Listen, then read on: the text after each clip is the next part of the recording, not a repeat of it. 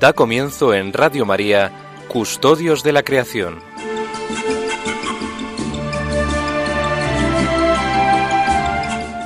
Dirigido por Lorena del Rey.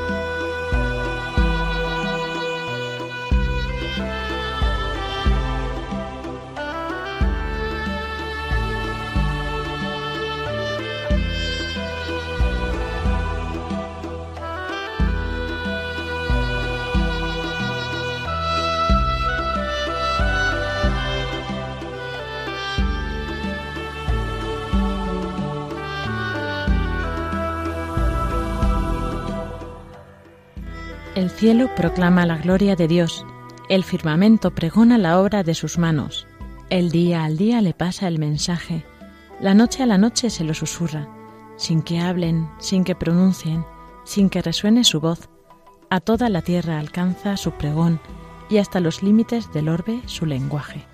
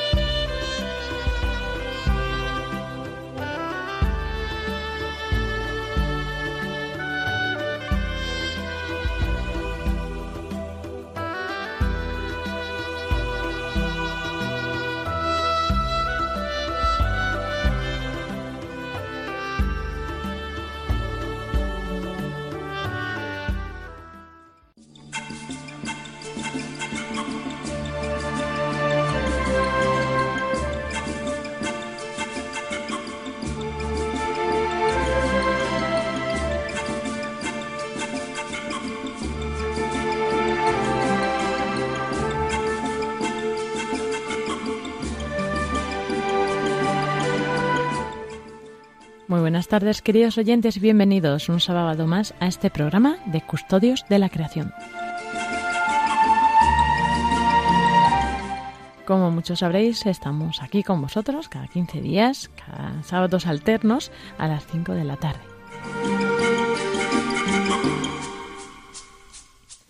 Y hoy, como siempre, nos disponemos a dedicar este programa para aumentar pues, nuestro amor a esta creación, a este regalo que Dios nos ha dado y para que lo veamos pues no con los ojos, eh, no solo con los ojos humanos, no también con los ojos del, del alma, no solo con los ojos físicos, quiere decir, sino también verlo pues desde dentro y como el Señor quiere que lo contemplemos, la creación, como pues una tarea que se nos encomienda y un don, un regalo que Él nos ha dado para nuestro provecho y también para que se lo devolvamos pues mejor aún si cabe.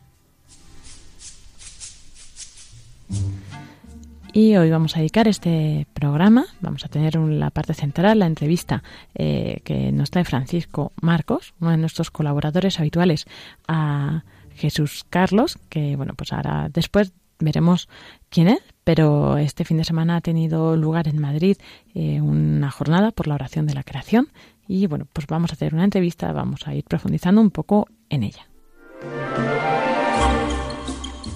Además, Iván Renilla nos traerá la habitual sección de los árboles, que después de estos dos años ya concluye. Y pues hoy nos trae precisamente una conclusión de también lo que le ha ayudado a él el estar preparando esta sección y por qué es importante ¿no? conocer la Biblia y leerla.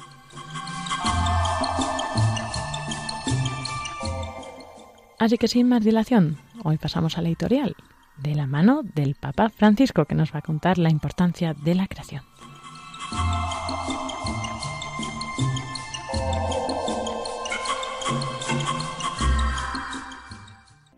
Creyentes y no creyentes estamos de acuerdo en que la tierra es una herencia común cuyos frutos deben beneficiar a todos.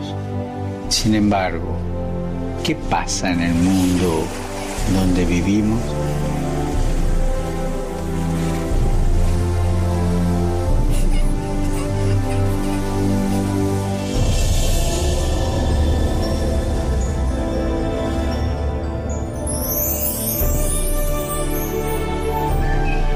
La relación entre la pobreza y la fragilidad del planeta requiere otro modo de ejercer la economía y el progreso concibiendo un nuevo estilo de vida.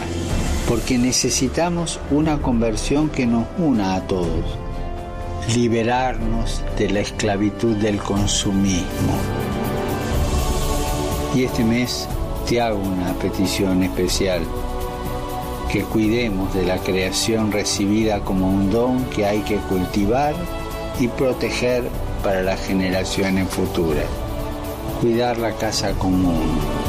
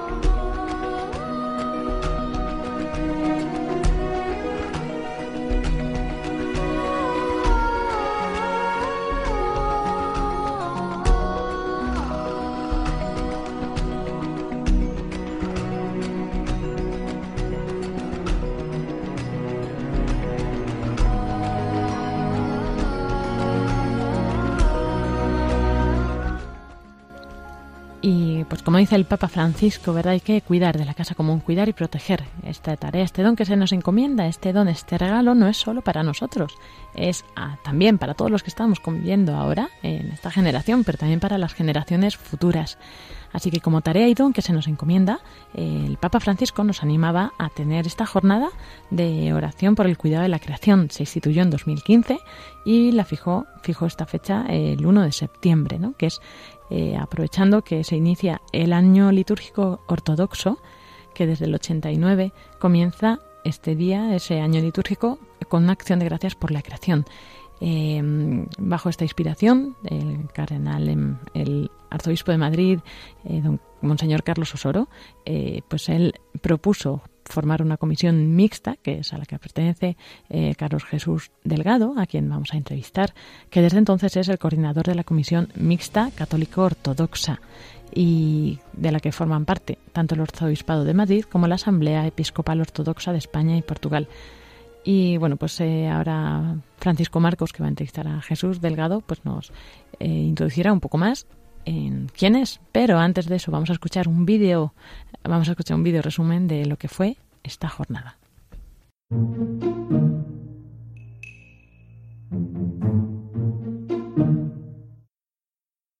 El Arzobispado de Madrid y la Asamblea Episcopal Ortodoxa celebraron el sábado 2 de septiembre la Jornada Mundial de Oración por el Cuidado de la Creación, convocada por el Papa Francisco. Por segundo año consecutivo, el acto central fue una oración ecuménica en la Casa de Campo, que aglutinó a varios centenares de personas. Con el cardenal arzobispo de Madrid, Carlos Osoro, concelebraron el arzobispo sir ortodoxo Monseñor Nicolaos Mati, el padre Macario en representación del obispo ortodoxo rumano Monseñor Timotei y el archimandrita padre Demetrio en representación del metropolita Monseñor Policarpo del Patriarcado Ecuménico de Constantinopla. Creación no es un hábitat que nos hemos construido para nosotros mismos, y que pueda con nuestros simples recursos humanos ser adecuadamente cuidada y preservada. Es la casa de Dios y nosotros, sus administradores, que intentando comprender su plan, aprendemos torpemente a cooperar con Él y cumplir su voluntad. El grito de los sedientos, de los sedientos tuve sed y me diste de beber, que son sacramento de Cristo, se unen hoy al clamor de la tierra y sobre todo la voluntad de Dios que nos invita a cuidar, a utilizar y compartir este bien escaso que es de todos. La contaminación de la atmósfera y el progresivo cambio climático, el grave problema de la escasez del agua, la gradual pérdida de la biodiversidad. Todo está conectado. Convirtamos la tierra en un lugar habitable. Los cristianos tenemos la certeza de que Dios no nos abandona en este empeño ecuménico de ser custodios del agua y de asegurar su acceso universal.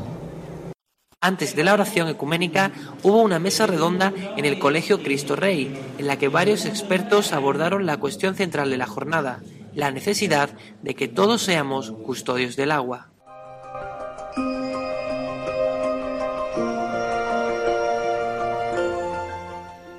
Y ahora ya sí pasamos a la entrevista que hace, realiza don Francisco Marcos, eh, colaborador habitual de este programa, y eh, a don Carlos Jesús Delgado, vicepresidente de Justicia y Paz, de la Comisión de Justicia y Paz en Madrid.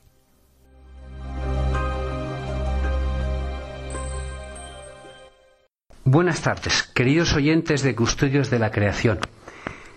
Les dije que nos quedaba una quinta persona por entrevistar y ya es nuestra quinta entrevista desde que empezamos el programa.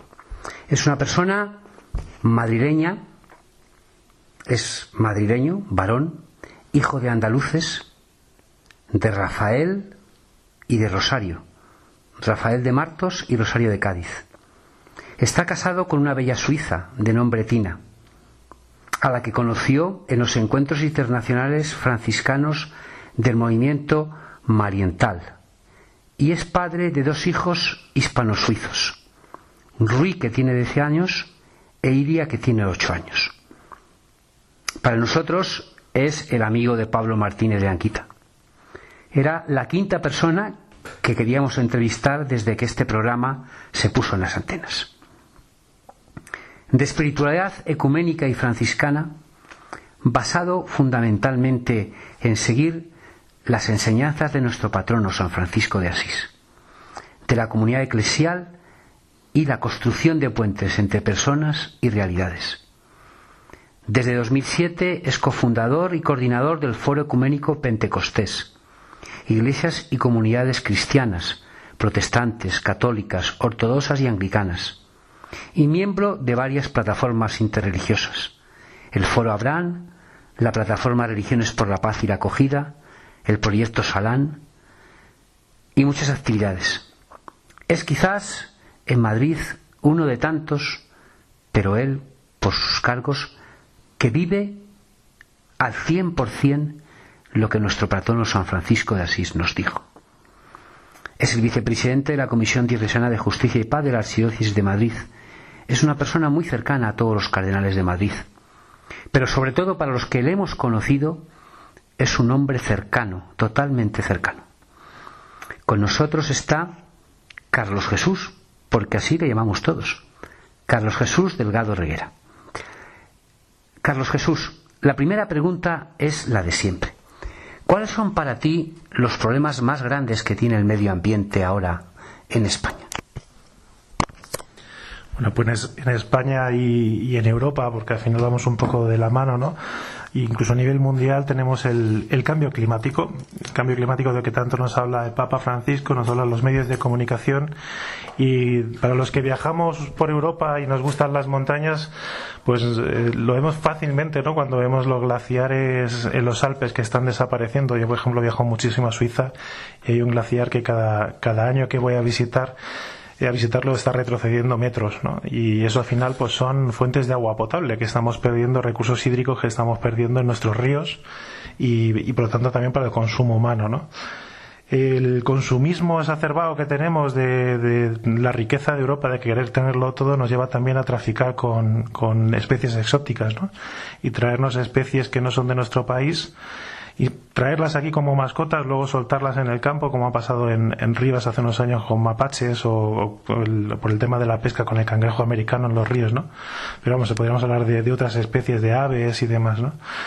El, la propia agricultura extensiva que tenemos también muchas veces, ¿no? Que no los agricultores, aunque saben y conocen el valor del agua, muchas veces no tienen eh, la metodología o la ciencia tecnológica suficiente para no perder el agua o hacer un regadío realmente adecuado, ¿no? Para no perder grandes partes de agua.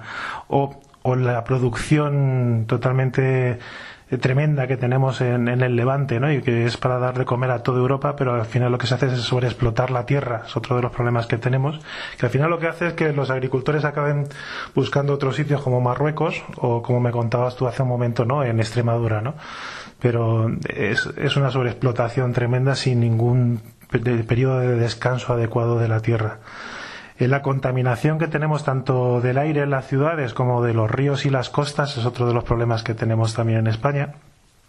Y bueno, realmente es que tenemos muchos problemas, ¿no? la forma en la que vivimos, que somos uno de los países europeos, no, no de los más ricos, pero sí que nos hemos subido al carro del consumismo y de la construcción, pues los diseños de construcción ahora ya van cambiando, pero hasta ahora no se tenían en cuenta los acuíferos, se asfaltaba todo, no se dejaba la permeabilidad del agua y por lo tanto pues no se recuperaba los acuíferos porque los asfaltábamos, ¿no? Los, los estábamos asfixiando, ¿no? Eh, las propias construcciones no se hacían sostenibles, las propias leyes que tenemos tenemos que cambiarlas porque tenemos unas leyes que en algunos casos son adecuadas pero su cumplimiento no es correcto, ¿no?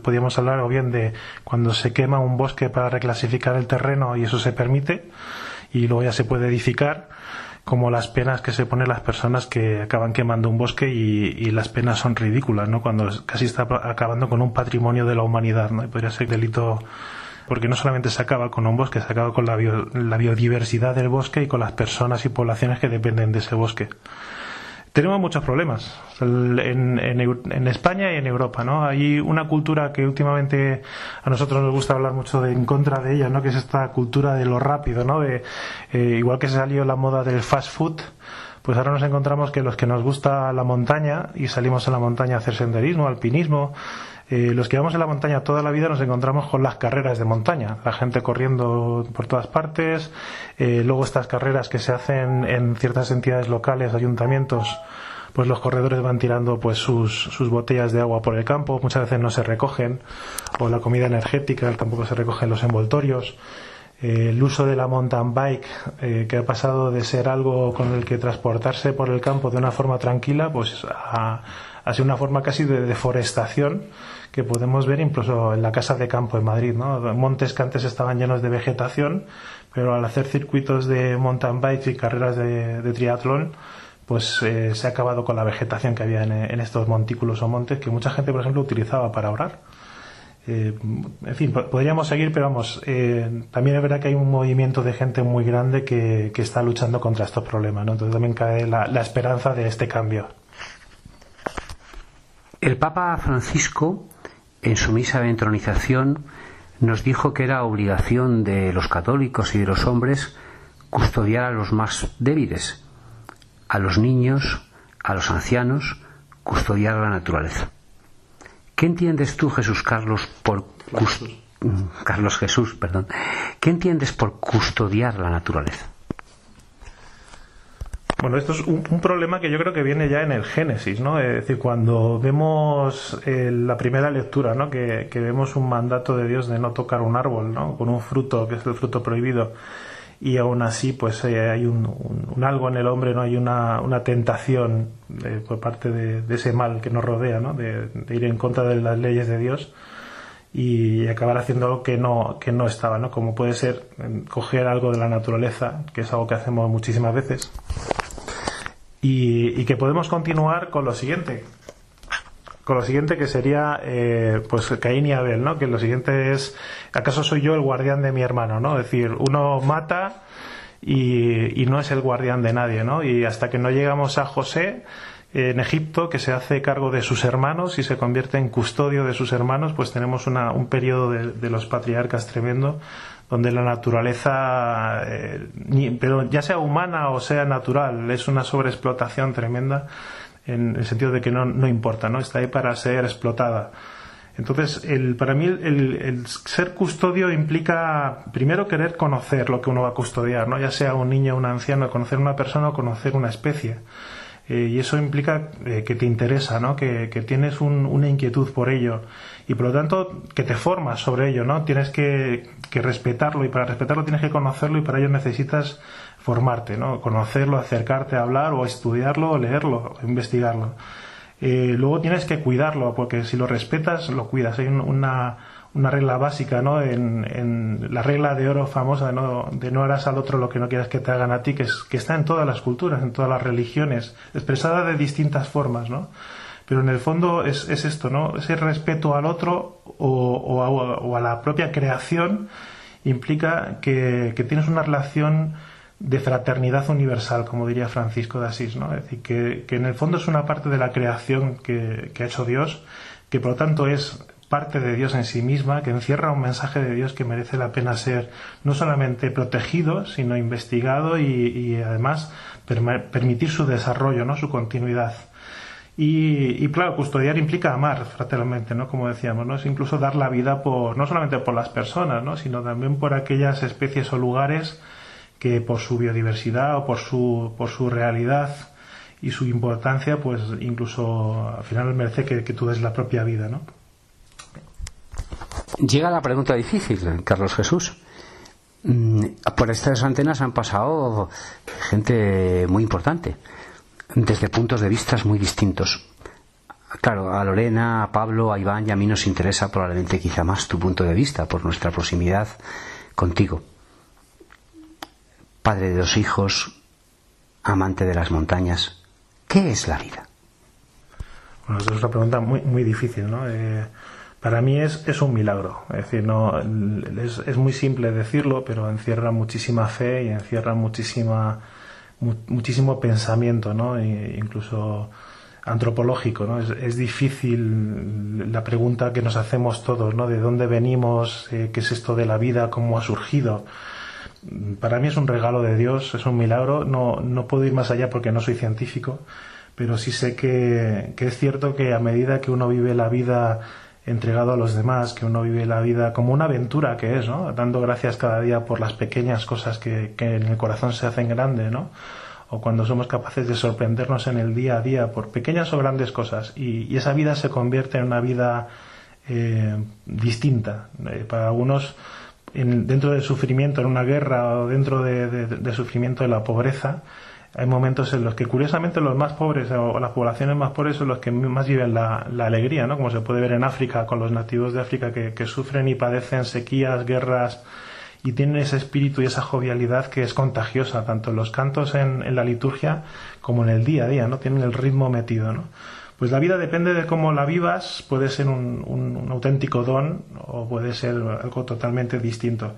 Para mí, desde luego, lo que tengo muy claro es que la vida puede ser eterna y que para ello solamente depende de que la vivamos de una forma plena y basada en, apoyar y ayudar a los demás. Y si la perdemos, pues tenemos garantizado que la recuperamos y además para siempre, ¿no? ¿Qué más se puede pedir? Carlos Jesús es en la parte civil trabajador como senior manager en una gran empresa internacional en la consultoría. Él ha trabajado mucho en temas relacionados con la informática y actualmente desde el año 1994, es decir, desde hace ya 23 años, es el responsable de licitaciones y calidad en el sector público. Por tanto, conoce muy bien las tecnologías modernas. Carlos Jesús, por favor, En tu vida profesional, ¿cómo se une el trinomio hombre, tecnología, naturaleza? Bueno, yo creo que eh, si Dios nos ha dotado de inteligencia y, hemos sido capaces de crear tecnología, pues como dice el Papa Francisco en la Laudato Si, la tecnología en sí misma no es mala, es, depende del uso que hagamos de ella, ¿no? Eh, para mí es importantísimo no, no llegar a una armonía y una convivencia entre lo que sería el desarrollo tecnológico y el respeto a la naturaleza, porque además lo estamos viendo ahora, ¿no? Eh, casi dependemos muchas veces de, un buen software, por ejemplo, en, eh, pongo el caso de Huelva, ¿no? En Huelva, por ejemplo, teníamos un problema grave con el cultivo de la fresa porque se hacía un, uso abusivo del agua, de los regadíos de Doña Ana, además, o incluso se pretendía coger de los acuíferos de, las dunas del sistema de la costa y gracias a un pues a unos estudios de la universidad me parece que era de la universidad de Granada junto con una empresa informática de Estados Unidos se consiguió hacer eh, que varias empresas del cultivo de la fresa en la zona del Lepe, me parece concretamente, pues se redujese muchísimo el porcentaje de agua gracias a, pues a la tecnología, ¿no? al uso eficiente del agua medido mediante un software que avala pues y, analiza el comportamiento de la planta dependiendo de cuándo se le da el agua, si por la mañana, por la tarde, en qué cantidad, cuándo el agua requiere realmente, eh, la planta requiere realmente agua y no cuando yo le echo agua es un poco lo que nos pasa a todos. Nosotros, el ser humano se ha acostumbrado en, la civilización avanzada a depender del reloj. Entonces, miramos la hora de la comida por el reloj, pero no por el estómago. Luego no comemos cuando el cuerpo lo necesita, sino cuando nos dice el reloj. Y, así funcionamos en las empresas y en muchos sitios. Pues a las plantas les pasa igual. Si somos capaces de comprender el comportamiento y la necesidad de la planta mediante sensores y mediante un software adecuado, podemos eh, favorecer un riego eficiente que consuma menos agua y además mantenga la calidad del fruto. Para ti, que como, como han podido ustedes observar, aparte de ser un franciscano, es un hombre comprometido en su vida profesional, te vamos a hacer una pregunta un poco también ya personal, ¿no? ¿Qué sientes tú cuando con tu esposa, con Tina, recorres eh, esas montañas suizas que, todos vemos en las películas o que todos hemos visto, ¿qué sensación humana percibes eh, en, las montañas de las que tú se te nota cuando, cuando estás en algún sitio tanto quieres? Bueno, yo creo que estas son eh, experiencias muy profundas, ¿no? Es decir, si te gusta el campo eh, y, vas por primera vez a un sitio, como por ejemplo la, primera vez que, fui a los Alpes, ¿no? y ves estos glaciares extensos en, en, unos valles tremendos, eh, o sientes el aire frío, frío, frío siendo pleno verano, pero subiendo una montaña, o te metes incluso en una cueva, ¿no? Entrar en, las cuevas también es algo que, me gusta mucho. Y la sensación de, soledad, de frescor, de pérdida del tiempo absoluto, porque cuando te acostumbras a la oscuridad, eh, en las cuevas el tiempo transcurre de otra forma muy distinta, supongo que al igual que hacer submarinismo, ¿no? Son, sobre todo son sensaciones, ¿no? A mí la, la naturaleza sobre todo me llama la atención por la capacidad de asombro. Eh, te asombra, es, muy fácil asombrarse en la naturaleza si uno va con los ojos abiertos, pero más que los ojos, el corazón abierto, ¿no? Porque muchas veces paseamos por la naturaleza sin contemplar, pero ya no con los ojos, sino con, con las fragancias mismas, ¿no? Es decir, el, el mero hecho de tocar, a mí me gusta mucho como, como ha visto eh, ahora mismo pues tocar una planta, ¿no? El eucalipto, antes a ver si olía o no olía, ¿no? El, acercarme a la naturaleza del árbol, a la corteza, a la planta, con mis hijos y decir, mira, toca la lavanda o el espliego, ¿no? Depende, eh, verás cómo huele ahora y demás, o el romero, o, otras plantas, otras flores, ¿no? Acercarte a eso. Pero el estar en una cumbre, por ejemplo, el, ver como un frente de nubes, que estas son cosas que retienes en la retina, ¿no? no es, es imposible olvidar en Peñalara ahora mismo aquí en Madrid un frente de nubes tremendo, un mar de nubes viniendo de la parte de Segovia, chocar con, el, con, los vientos que había en la parte del Lozoye, creas un muro de nubes que va rizándose hacia arriba sin avanzar y, es, una, es una situación casi mágica, ¿no? es, es, algo que, que, te paraliza, te asombra y pierdes la noción incluso de, de, el peligro, ¿no? De que te coja la niebla en lo alto de una cumbre.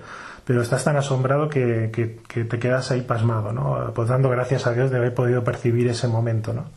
Vamos a ser un poco más, más de los pies en la tierra, pero claro, es que nos toca un poco. ¿Qué es justicia y paz?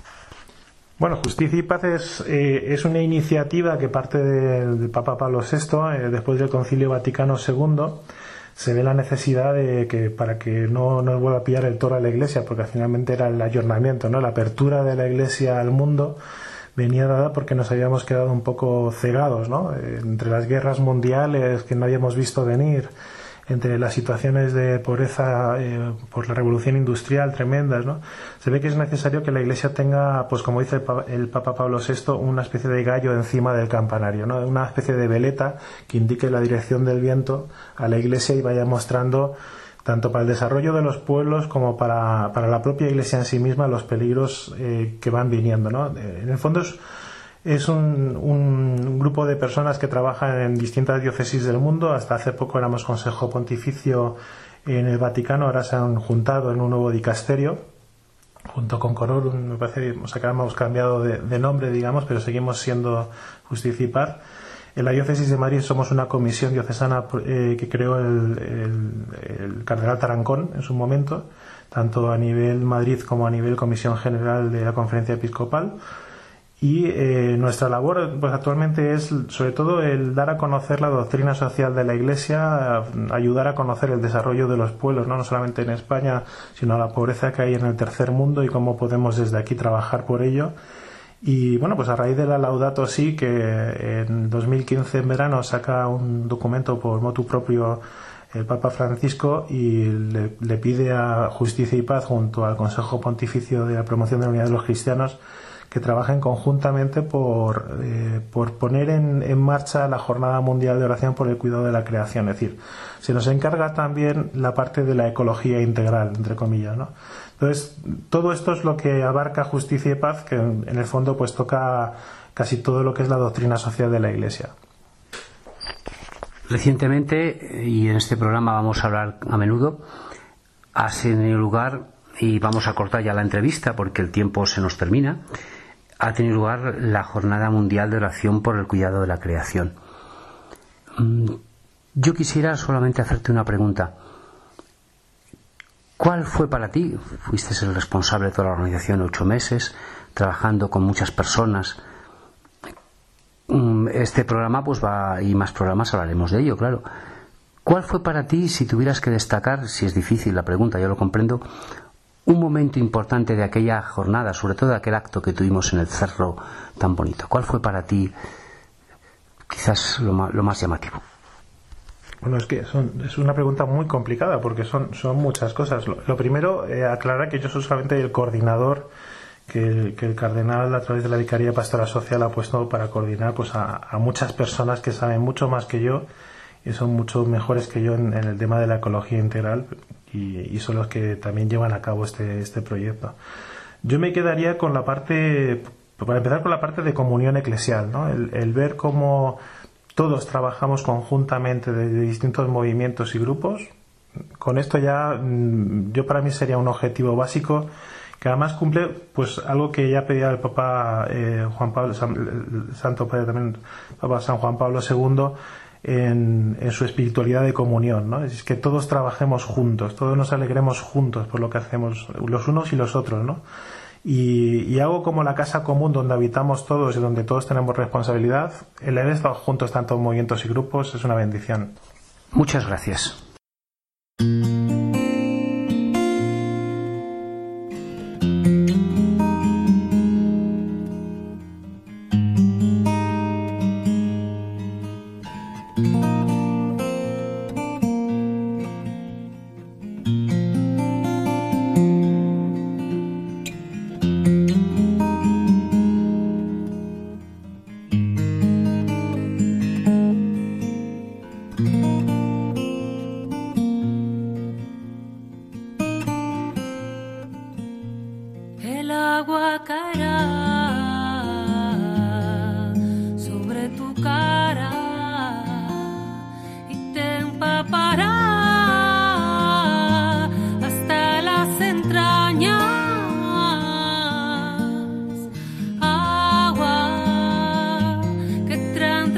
sus alas.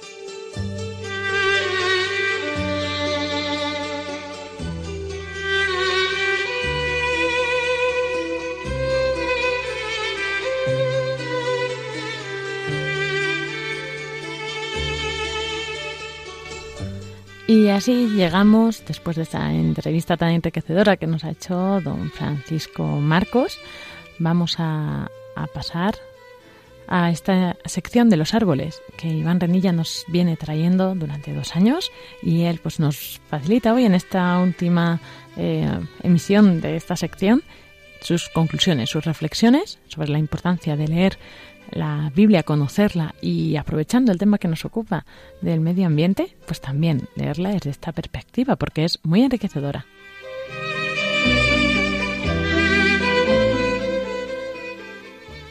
Pues ahora les dejo con Iván Renilla.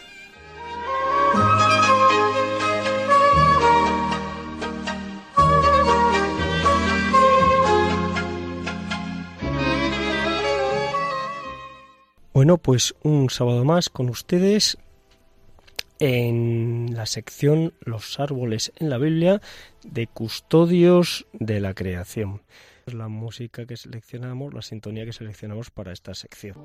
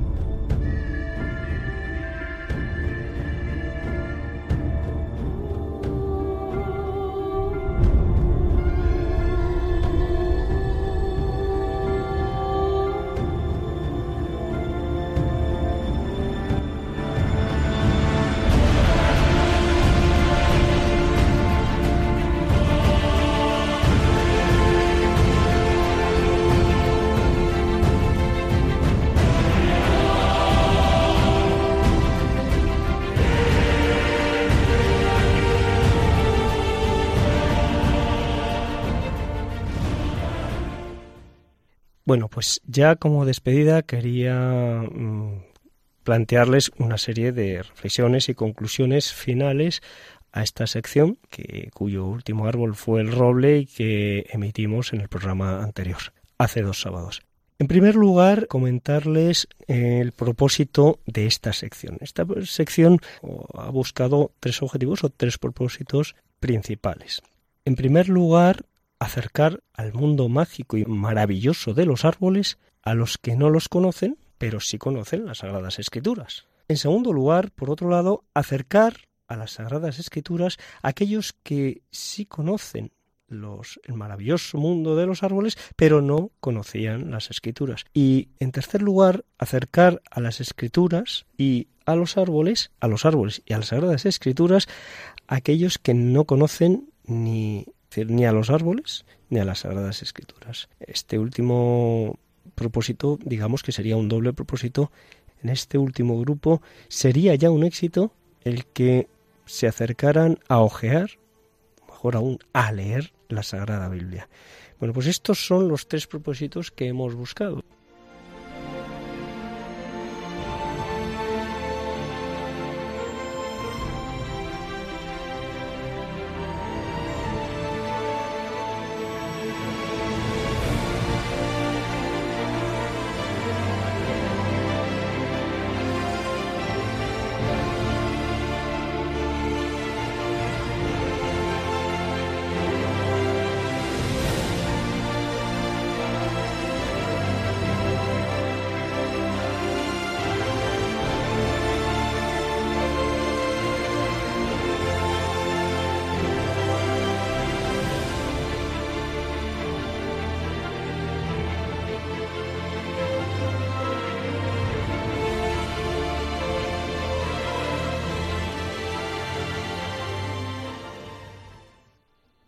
Han podido dar cuenta que en el comienzo les hemos puesto la música, como ya les he comentado, para sintonía de esta sección que es Creation Choral de la banda sonora de la serie de televisión La Biblia compuesta por Hans Zimmer. Esta segunda música que han oído ha sido otra de las piezas de la banda sonora que se denomina In the Beginning. Bueno, en un segundo apartado quisiera comentarles la estructura de los textos mm, bíblicos y las versiones e idiomas utilizados en los primeros manuscritos. El término griego Biblia mm, viene a significar algo así como grupo de libros o compendio de libros. Está constituido por 46 libros el Antiguo Testamento y 27 el Nuevo Testamento, en total 73 libros.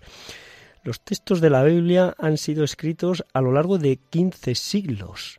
Sí, sí, oyen bien, 15 siglos, 1500 años, en distintos lugares, Egipto, península del Sinaí, Palestina, Asiria, otra vez de nuevo en Egipto, Arabia y de nuevo se repite el lugar en Palestina les he explicado, les he ido enumerando los sitios mm, cronológicamente según fueron apareciendo los textos del Antiguo Testamento y del Nuevo Testamento. Y han sido escritos por diversos autores, más de 50, en distintos idiomas. El Antiguo Testamento fue escrito en hebreo, excepto el libro de la sabiduría y el segundo de Macabeos, que fueron escritos en griego.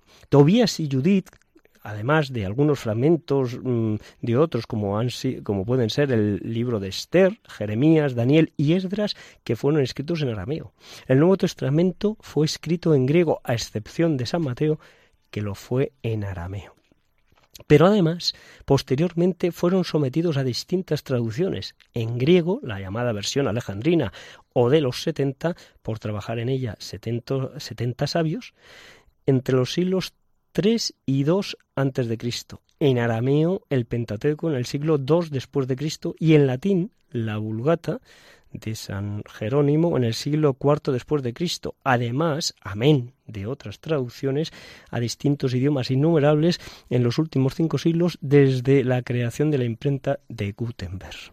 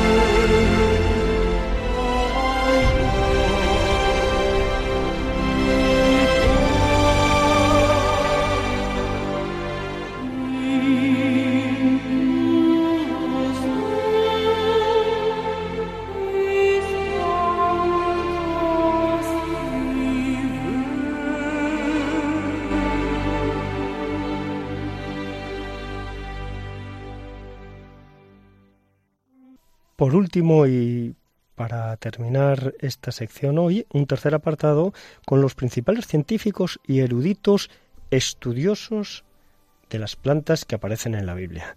En primer lugar, comenzaré planteándoles mm, los problemas de identificación de las especies en la Biblia cuyo origen es la propia estructura de los textos, escritos, como ya hemos visto en el apartado anterior, por varios autores, en lugares diferentes y todos ellos los autores que escribieron estos textos con escasos o nulos conocimientos botánicos. Y además de estos aspectos cabe añadir las interpretaciones de los traductores a los textos originales. Bueno, para hacernos una idea de mm, las dificultades que han podido encontrar, dense cuenta que estos autores usaban nombres populares que les sonaban o que identificaban con especies que ellos conocían en sus lugares de origen.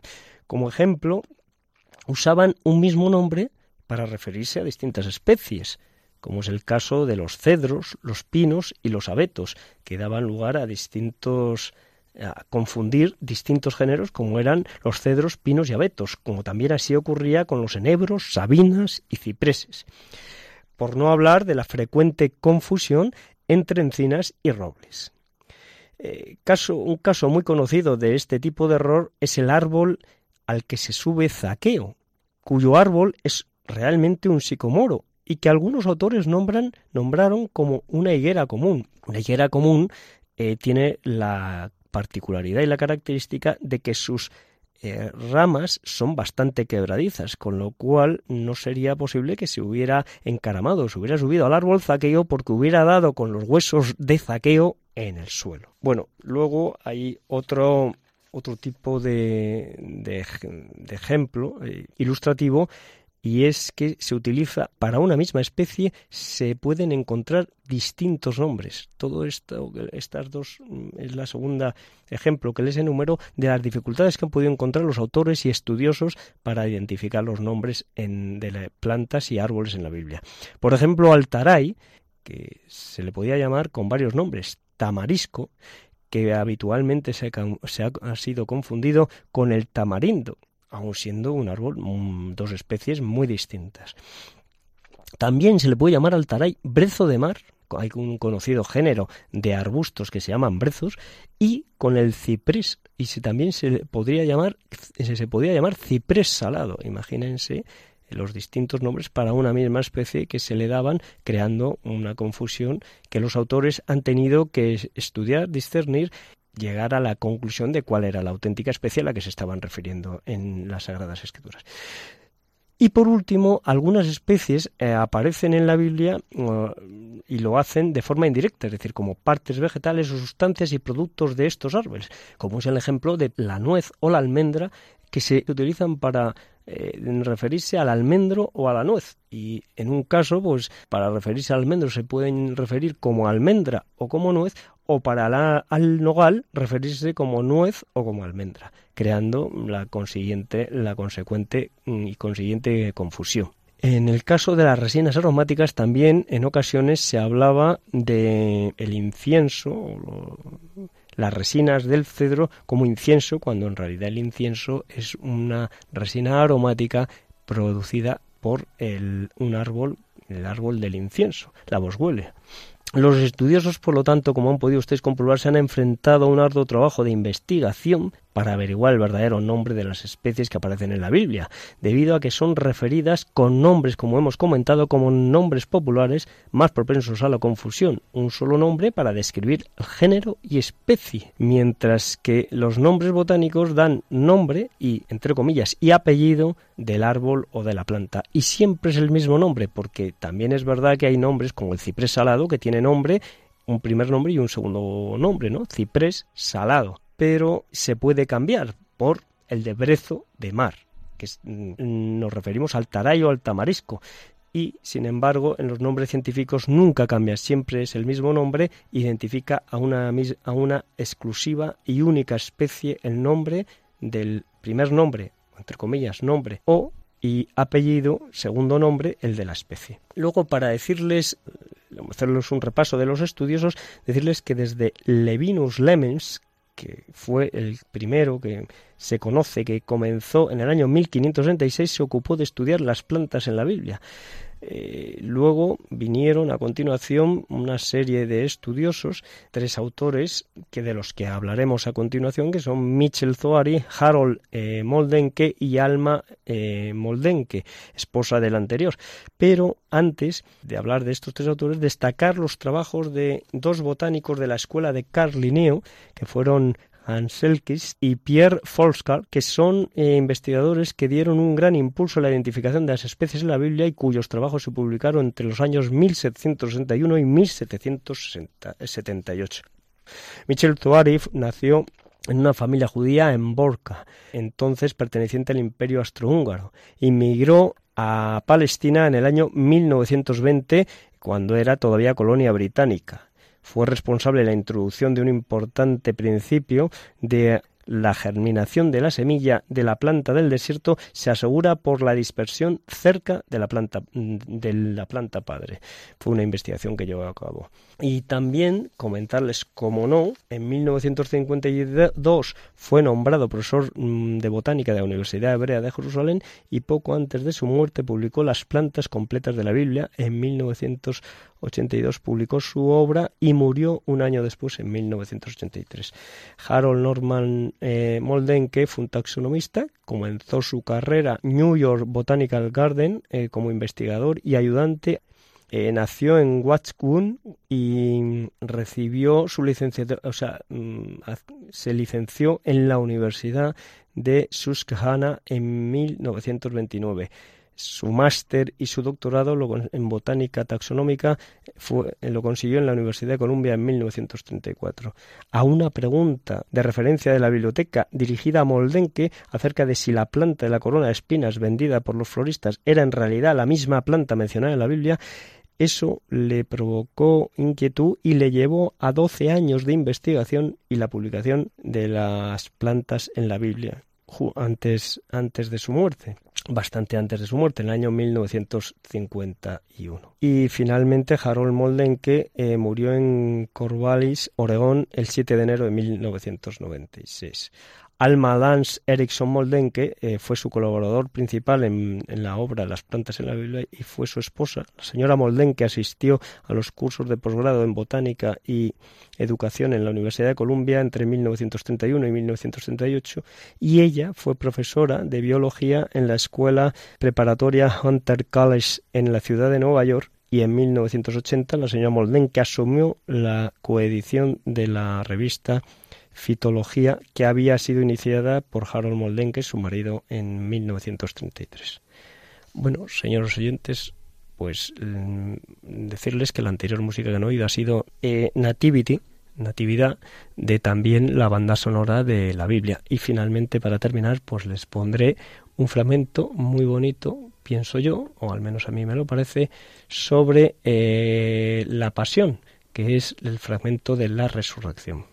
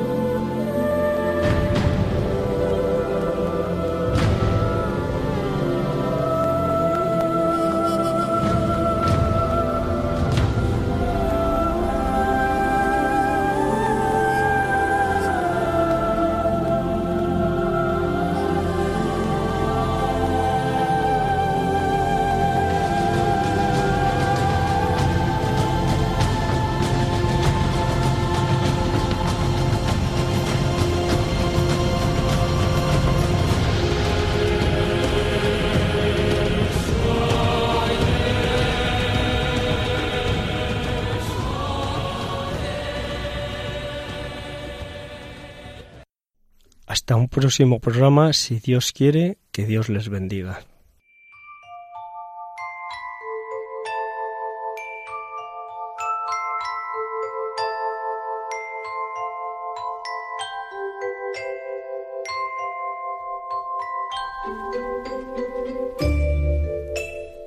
Y así llega a su término este programa de Custodios de la Creación que esperamos que hayan disfrutado. Nos volveremos a encontrar dentro de dos semanas, Dios mediante, el sábado 23 de septiembre, a esta misma hora, para pues seguir actualizándonos con más temas, más cuidado del medio ambiente con nuestros colaboradores, eh, también pues nuevas secciones. Y, bueno pues eh, seguimos en contacto a través de las redes eh, del mail custodios de la creación arroba radiomaria.es custodios de la creación arroba radiomaria.es también las redes sociales tenemos en Facebook Custodios de la Creación, una página creada donde vamos poniendo las novedades de los programas y también por ese medio podemos estar en contacto. Mientras nos despedimos hasta dentro de dos semanas, esperamos que aprovechen también para cuidar de la creación, para eh, cada vez a través de ella conocer más al Señor, estar más cerca y estar más en comunión entre todos. Un saludo de quien les habla, Lorena del Rey. Que tengan muy buena tarde y que Dios les bendiga.